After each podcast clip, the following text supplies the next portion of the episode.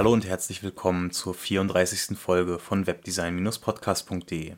Mein Name ist Pascal Bajorath und in dieser Folge möchte ich euch WordPress und die benutzerdefinierten Felder vorstellen. Zusätzlich eine kleine Erweiterung und zwar das Plugin Advanced Custom Fields. Als Vorbereitung braucht es eigentlich gar nicht viel. Ich habe mir hier eine WordPress-Testinstallation eingerichtet. Das ist im Prinzip ein nacktes WordPress ohne irgendwas, also das typische Standard-Theme jetzt hier aktuell das 2015. Und ansonsten ist hier noch nichts weiter installiert, eben außer diesen Standard-Plugins, die von Haus aus mitkommen. Wir können uns jetzt als erstes einmal die WordPress eigenen benutzerdefinierten Felder anschauen, also die Funktion, die ohnehin in WordPress implementiert ist. Und zwar finden wir die eigentlich unter so gut wie jedem Inhaltstypen. Standardmäßig hätten wir jetzt hier natürlich die Beiträge und die Seiten und da können wir einfach mal reinschauen. In dem Fall einmal die Beiträge und diesen Standard Vorlageartikel Hallo Welt. Als erstes einmal sehen wir nichts, denn standardmäßig sind die benutzerdefinierten Felder ausgeblendet. Ihr könnt diese relativ einfach hier oben rechts über die Optionen und benutzerdefinierte Felder wieder einblenden. Dann findet ihr hier unter dem Editor den Bereich benutzerdefinierte Felder. Diese benutzerdefinierten Felder bestehen aus zwei Bereichen. Einmal einem Namen und einem Wert. Ihr könnt euch das vergleichbar mit einer Skript- oder Programmiersprache vorstellen wie eine Variable. Ihr habt den Namen der Variable und ihr könnt dieser Variable einen Wert zuweisen. So ungefähr kann man es sich vorstellen. Das heißt, wenn wir jetzt beispielsweise unter diesem Artikel Hallo Welt etwas Besonderes anzeigen möchten, was wir vielleicht ja auf jedem zweiten, jedem dritten oder eben ausgewählten Artikeln anzeigen möchten. Nehmen wir einfach mal ein Banner zum Beispiel. Dann könnte ich jetzt hier einen Wert setzen bzw. einen Namen und nenne das Ganze dann logischerweise Banner. Und als Wert könnte ich hier zum Beispiel Ja zuweisen. Das Ganze kann ich speichern. Und jetzt ist dieser Wert, dieser Wert Banner hier fest mit dem, mit dem Wert Ja bzw. der Name Banner mit dem Wert ja fest diesem Artikel zugewiesen. Ich kann natürlich hier weitere benutzerdefinierte Felder anlegen und kann die Namen, die ich quasi schon mal angelegt habe, bei den benutzerdefinierten Feldern auch erneut auswählen. Das heißt, die muss ich nicht nochmal bzw. jedes Mal neu eintragen. So an sich bringt uns diese Funktion erst einmal natürlich nicht viel. Wir haben jetzt diesem Artikel hier ein Feld mit dem Namen Banner zugeordnet und dem Wert Ja aber mehr auch nicht, beziehungsweise auch nicht weniger. Aber es passiert noch nicht viel damit. Das heißt, das Ganze muss jetzt in irgendeiner Form weiter verarbeitet werden. Und zwar irgendwo in dem Theme, wo dann natürlich etwas damit passieren soll. Wir können uns den Beitrag jetzt mal anschauen. Und von diesem Wert Ja taucht hier einfach nichts auf. Wir können ihn nirgendwo sehen. Das heißt, irgendwo muss das Ganze jetzt natürlich von dem Theme verarbeitet werden. Dazu gehen wir einmal in den Ordner von dem Theme und hier mache ich mir die Content.php auf. Und hier können wir uns diesen Wert jetzt erst einmal probehalber ausgeben lassen.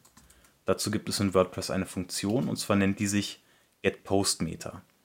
Hier die entsprechende Seite im WordPress Codex. Das Ganze sieht so aus. Ich kopiere mir diese Funktion jetzt einfach mal, setze mir die hier unter den eigentlichen Artikel Content nenne sie jetzt hier Banner bzw. weise der Variable Banner den Wert unseres Feldes Banner zu. Und wir brauchen hier als ersten Parameter für unsere Funktion die Post-ID des Inhaltes, von dem wir dieses Feld auslesen möchten. Das heißt, es muss nicht zwangsläufig ein Feld bzw. ein Inhalt aus dem aktuellen Post sein. Ihr könntet jetzt rein theoretisch an dieser Stelle auch ein, ja, ein Custom Field, ein benutzerdefiniertes Feld von einem ganz anderen Post abfragen. In den meisten Fällen will man natürlich die Felder von den aktuell angezeigten Posts oder Inhalten anzeigen. Dementsprechend nehmen wir jetzt auch die aktuelle ID von diesem Post und zwar bekommen wir die mit der Funktion getTheID. Sieht dann so aus. Mit dem Key ist im Prinzip der Name unseres Feldes gemeint. Das heißt, das, was wir hier bei Name festgelegt haben. Und bei dem letzten Attribut, beziehungsweise bei dem letzten Parameter äh, mit dem Namen Single, können wir festlegen, ob das Ganze eben als Einzelwert, also als String zurückgegeben werden soll oder als Array, wenn es sich zum Beispiel um mehrere Felder mit demselben Namen handelt. Zeige ich aber gleich nochmal. Jetzt in diesem Fall geben wir hier erst einmal True ein, damit wir eben diesen einen Wert zurückbekommen. Jetzt lege ich mir hier von dieser Variable einfach mal einen Vardump an und dann können wir uns mal anschauen, wie das Ganze jetzt aussehen würde. So, wir bekommen hier das Ganze zurück. Wie gesagt, das Ganze ist ein String und enthält hier eben den Wert Ja. Jetzt noch einmal kurz zurück und die Variante als Array ausprobieren. Wir setzen hier False. Ich lade einmal neu und wir bekommen jetzt eben ein Array mit einem Element und das Ganze enthält jetzt hier eben, wie vorhin auch, den String Ja. Sinn macht das Ganze, wie gesagt, erst dann, wenn man ein benutzerdefiniertes Feld hat, welches quasi mit demselben Namen mehrmals angelegt ist. Das heißt, wenn wir jetzt hier im Backend noch ein weiteres Feld mit dem Namen Banner anlegen und hier zum Beispiel sagen Nein, dann noch ein weiteres, ebenfalls Banner, das nennen wir vielleicht, speichern hier wieder und laden hier einmal neu. Dann bekommen wir alle drei Werte, die ja alle den Namen Banner haben, eben hier mit diesem Array ausgeliefert. In diesem Beispiel hier natürlich völliger Blödsinn, denn wir wollen entweder ein Banner haben, ja oder nein. Das heißt, hier in diesem Beispiel macht die Ausgabe als Array bzw. das Anlegen von mehreren Feldern mit demselben Namen überhaupt keinen Sinn. Aber es ist natürlich gut zu wissen, denn es kann durchaus Anwendungsfälle für diese Art geben. Ich setze das Ganze also wieder zurück, hier auf True und lösche mir aus dem Backend hier die überflüssigen Felder wieder raus. So, aktualisiere das Ganze. Und jetzt können wir rein theoretisch mit diesem Feld arbeiten. Das heißt, wir können es in irgendeiner Form abfragen. Das können wir zum Beispiel über ein if-Statement machen und prüfen jetzt, ob hier die Variable Banner eben den Wert Ja enthält. Und wenn das der Fall ist, dann können wir hier irgendein Banner ausgeben.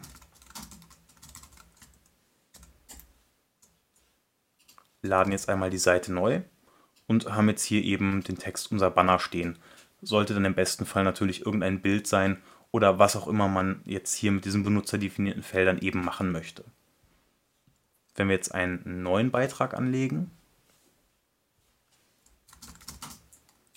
schreibe hier einfach mal irgendetwas rein, den Text von hier kopieren.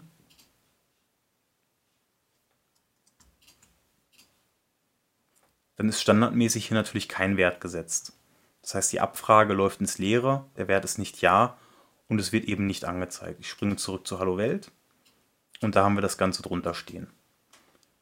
Hier könnten wir jetzt, wie ich vorhin schon gezeigt habe, den Wert relativ einfach aus einem Dropdown auswählen, eben weil es diesen Wert einfach schon mal irgendwo gab. Könnte also hier das Ganze relativ einfach mit Ja dann unter dem Artikel einblenden. Jetzt mögen sich vielleicht die ersten schon denken, hm, so richtig komfortabel ist diese Variante nicht. Hier irgendwo Ja reinschreiben und Banner als Namen für irgendwelche Werte mag zwar ganz hilfreich sein, aber komfortabel und nutzerfreundlich sieht anders aus.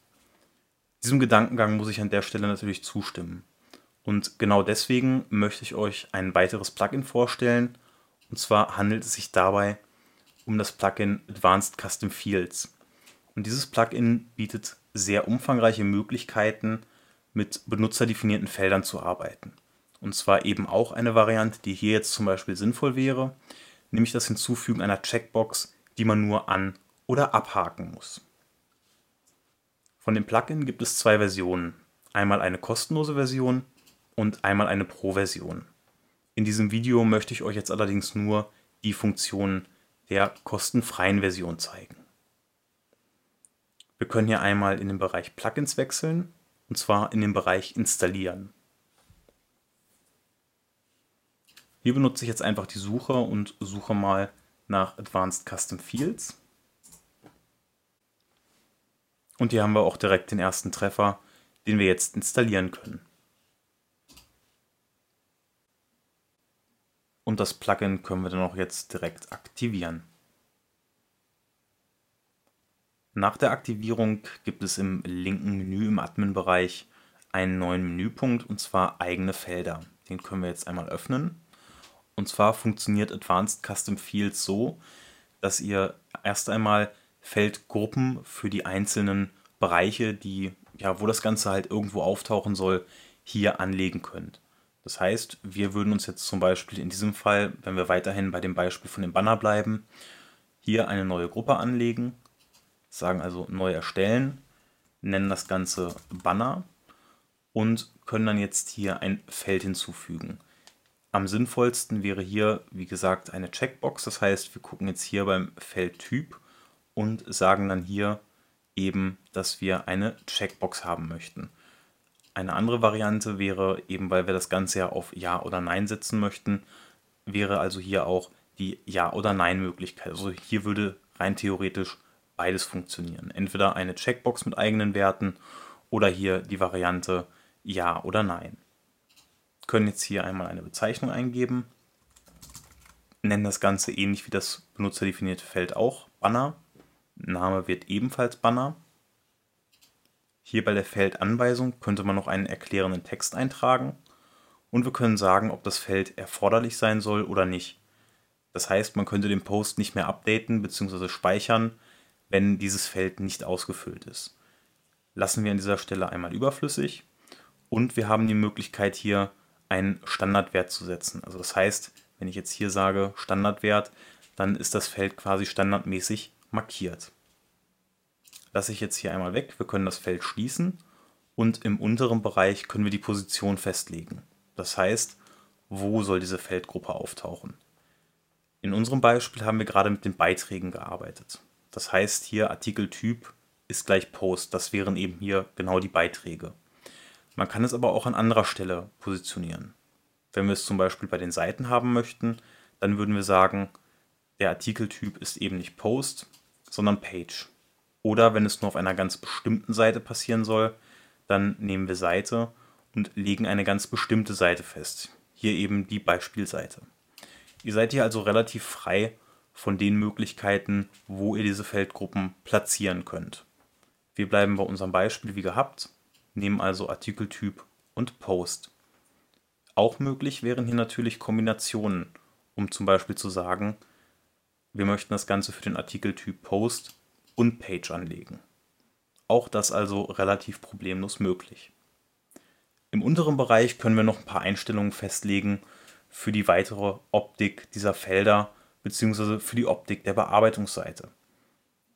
Es lässt sich unter anderem festlegen, wie die Box aussehen soll, in dem diese Felder auftauchen. Ich persönlich verwende hier immer Standard WP-Meter Box.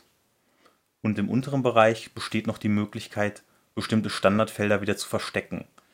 Das heißt, wenn ihr zum Beispiel irgendwelche WordPress-Standards durch eigene Felder ersetzt oder die einfach nicht angezeigt haben möchtet, weil der Kunde oder der Endbenutzer sie nicht sehen soll, dann könnt ihr sie hier verstecken.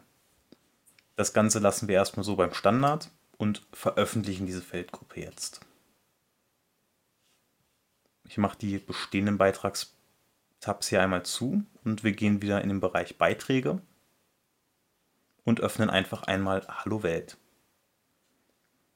Jetzt haben wir hier erst einmal die benutzerdefinierten Felder, aber unser neu angelegter Bereich fehlt. Und ich weiß auch warum. Wir wechseln noch einmal zurück in die eigenen Felder. Ich bearbeite noch einmal unsere Gruppe Banner. Und zwar ist mir hier in dem Bereich bei der Position ein Fehler unterlaufen. Denn aktuell haben wir das Ganze so eingestellt, dass diese Gruppe nur dann sichtbar ist, wenn wir irgendwo in einem Bereich sind, wo der Artikeltyp Post und zugleich auch Page ist. Das kommt so im Normalfall nicht vor. Dementsprechend wird das Ganze auch nicht angezeigt. Was ich vorhin eigentlich in dem Beispiel erklären wollte bzw. zeigen wollte, das korrigiere ich einmal kurz. Das ist nämlich eben nicht die Verbindung mit und, sondern mit oder, die sich hier unten befindet. Das heißt, Artikeltyp ist entweder Post oder Page. Da habe ich mich vorhin verklickt und schon taucht das Feld nicht da auf, wo es auftauchen soll. Also wieder zurück zu den Beiträgen. Und jetzt finden wir das Ganze auch hier im unteren Bereich von unserem Editor. Das heißt, rein theoretisch kann ich mir hier die benutzerdefinierten Felder jetzt ausblenden und habe jetzt hier die Gruppe, die ich mir eben zusammenstecken wollte. Auch die Felder aus den Advanced Custom Fields müssen natürlich genauso wie die benutzerdefinierten Felder aus WordPress in irgendeiner Form im Theme verarbeitet werden. Auch dazu gibt es hier eine extra Funktion. Die lautet allerdings bei den Advanced Custom Fields nicht getPostMeter, sondern TheField oder getField. Das Ganze finden wir zum Beispiel hier in der Dokumentation auf der Webseite und dann in diesem Bereich. Dort gibt es direkt die wichtigsten Basics. Hier wie gesagt TheField gibt dann den Inhalt des Feldes direkt aus oder wenn man es in irgendeiner Form weiterverarbeiten möchte, so wie wir jetzt, dann kann man hier eben getField benutzen. Ich wechsle also wieder in Sublime und schmeiße hier einmal den Bereich raus. Und auch getPostMeter verschwindet. Und jetzt benutzen wir einfach mal getField und der Name weiterhin Banner, den können wir hier einmal reinladen. Und auch hier erstellen wir jetzt einen Wardump von dem Inhalt, der jetzt hier in diesem Feld hinterlegt ist.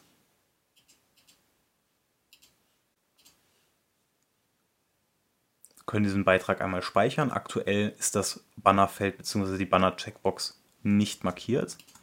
Sehen uns den Beitrag an und wir haben jetzt hier als Wert einen unwahr bzw. einen boolischen Wert zurückbekommen, in dem Fall false.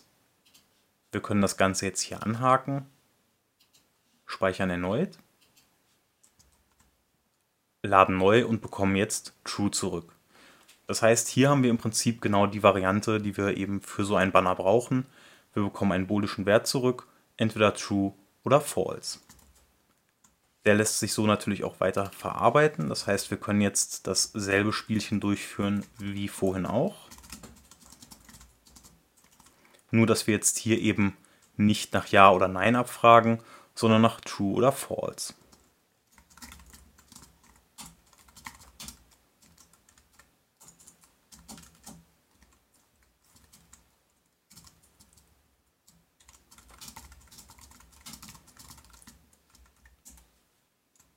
gehen wieder zurück, laden einmal neu und bekommen jetzt hier eben den unteren Bereich angezeigt, können wieder zurückgehen, nehmen die Checkbox weg und dann verschwindet auch hier der Bereich. Funktioniert natürlich genauso gut auch mit dem anderen Inhalt. Ich gehe hier auf Beitrag bearbeiten. Auch hier taucht dann natürlich dieser Bereich auf. Wir können das Häkchen setzen, aktualisieren, Beitrag ansehen und dann wird der ganze Bereich hier ausgegeben. Nun ist dies zugegebenermaßen ein sehr einfaches Beispiel, aber Advanced Custom Fields bietet tatsächlich die Möglichkeit, sehr komplexe und sehr umfangreiche Eingabemöglichkeiten in WordPress zu erstellen. Das heißt, ihr habt hier tatsächlich die beste Möglichkeit, euch eigene UIs, eigene Eingabemasken für ja im Endeffekt was auch immer zu bauen, Ihr seid hier relativ frei und ich möchte euch jetzt einmal einen kurzen Einblick über die Felder geben, die hier so zur Verfügung stehen. Das heißt, das Ganze fängt an bei ganz normalen Textfeldern, Eingabefeldern für Nummern, für E-Mail-Adressen, Passwörter. Ihr könnt einen weiteren Visivik-Editor einbauen, also ähnlich dem Editor, den ihr quasi standardmäßig auch in WordPress-Artikeln habt. Ihr könnt Uploads, weitere Uploads für Bilder und Dateien hochladen bzw. einbauen. Ihr habt eben typische Formularelemente, Auswahlmenü, Checkboxen, Radio-Buttons, die Ja-Nein-Box, die wir gerade verwendet haben. Ihr könnt interne Links setzen. Auch das ist eine sehr schöne Geschichte. Ihr könnt Beziehungen setzen, die in, also irgendwelche Beziehungen zu einem anderen Artikel oder zu einem Benutzer. Ihr habt jQuery-Funktionen wie Google Maps, eine Datumsabfrage, so einen typischen Date-Picker. Ihr könnt äh, Farben auswählen und es gibt auch hier einfache Layout-Elemente, um diese Felder noch weiter zu gestalten. Wenn wir jetzt einfach mal irgendein Beispiel wollen, ich schmeiße mal wahllos hier noch ein paar Felder hinzu. Wir nehmen noch einen Visivik-Editor, nennen das Ganze einfach mal Text. Können hier zum Beispiel sagen, der ist jetzt auch erforderlich. Das heißt, da muss etwas drinstehen, wenn man den Artikel speichern möchte. Können dann hier noch ein weiteres Feld anlegen. Jetzt meinetwegen vom Typ Nehmen wir mal Datum.